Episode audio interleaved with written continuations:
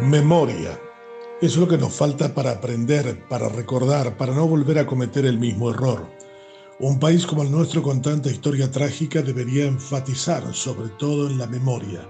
No es suficiente decirlo, hay que hacerlo de la manera más cruda posible y al que algunos puedan sentirse en el camino profundamente afectados.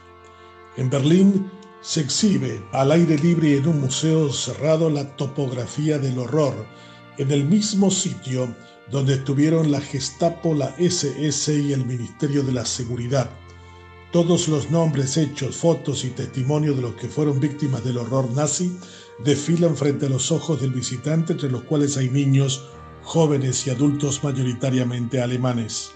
El lugar que alojó la maldad de Hitler, Himmler, Heydrich, Goering o Mengele quien luce sonriente con sus dientes separados en una foto. El mismo al que Stroessner le otorgó carta de ciudadanía paraguaya. Están todos, incluso los delatores judíos que trabajaban para los nazis a cambio de comida, dinero y que no portaran el parche amarillo con la estrella de David en sus brazos. Aquí en el centro de Berlín, con un pedazo de muro en el trasfondo y el Parlamento berlinés como vigía, hay una parte importante de la maldad humana. Pasó de 1933 a 1945, pero fue suficiente para destruir una gran parte del orbe.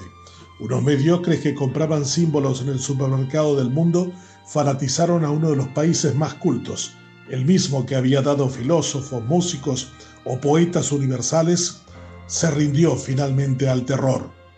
La exposición de la topografía del terror empieza con el pretexto para perseguir, torturar o matar a los elementos sociales disidentes. La grave situación económica y la corrupción de la clase gobernante hicieron naufragar la democracia de Weimar y allanó el camino para que un cabo austriaco mediocre se hiciera con el poder con un poco más del 33% de los votos. Los restos del aparato de seguridad que persiguió judíos, gitanos y homosexuales se exhiben para que el que quiera recordar lo recuerde y no lo repita. Las delaciones entre amigos y parientes nos recuerdan lo mismo que aconteció en 35 años de dictadura de Stroessner, pero sin memoria actual. El llamado archivo del terror nuestro es una lúgubre oficina irrelevante en una olvidada oficina del Poder Judicial. Está escondida para que nadie se entere, y menos los directamente relacionados a ese largo como tenebroso periodo autoritario.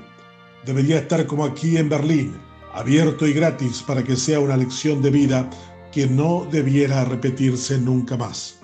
La memoria lleva obligatoriamente a un cuestionamiento y cada momento sirve para evitar volver a repetirse en esa sucesión de hechos que llevan a los pueblos a sus grandes equivocaciones. Stroessner llegó a caballo de paz y progreso y una parte grande de la población apoyó su propuesta sobre la reciente memoria de la guerra civil del 47 y los gobiernos efímeros que lo sucedieron. Así como en Alemania que después de la Primera Guerra Mundial atravesó grandes necesidades económicas y una carga de humillación que creían era absolutamente injusta. La corrupción es un disparador enorme de estos graves retrocesos en la vida de los pueblos.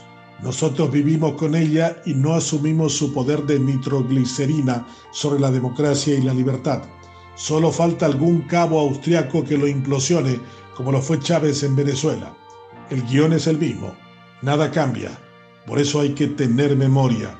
Nuestros planes académicos no incluyen el estudio y proceso de aprendizaje de lo que fue el periodo autoritario de Stroessner, porque fueron los mismos que lo adularon y sostuvieron y que hoy se encuentran en los poderes de decisión no desarrollarán la memoria porque ella los condenará, como pasó con muchos de los jerarcas nazis que se suicidaron agobiados por el peso de su historia. Entre los nuestros no hay uno solo que se haya sacado la vida avergonzado por todo lo que hizo. Una parte interesante de la exposición berlinesa es acerca de los mitos del poder nazi, en especial sobre el supuesto desarrollo que supuso para Alemania. Los cuestiona como recientemente lo hizo Mario Abdo, hijo del secretario privado de Stroessner, quien afirmó que en sus tres años de gobierno asfaltó más kilómetros que el dictador en 35. Cuán inútil era este que uno de los peores gobiernos de la democracia lo haya superado.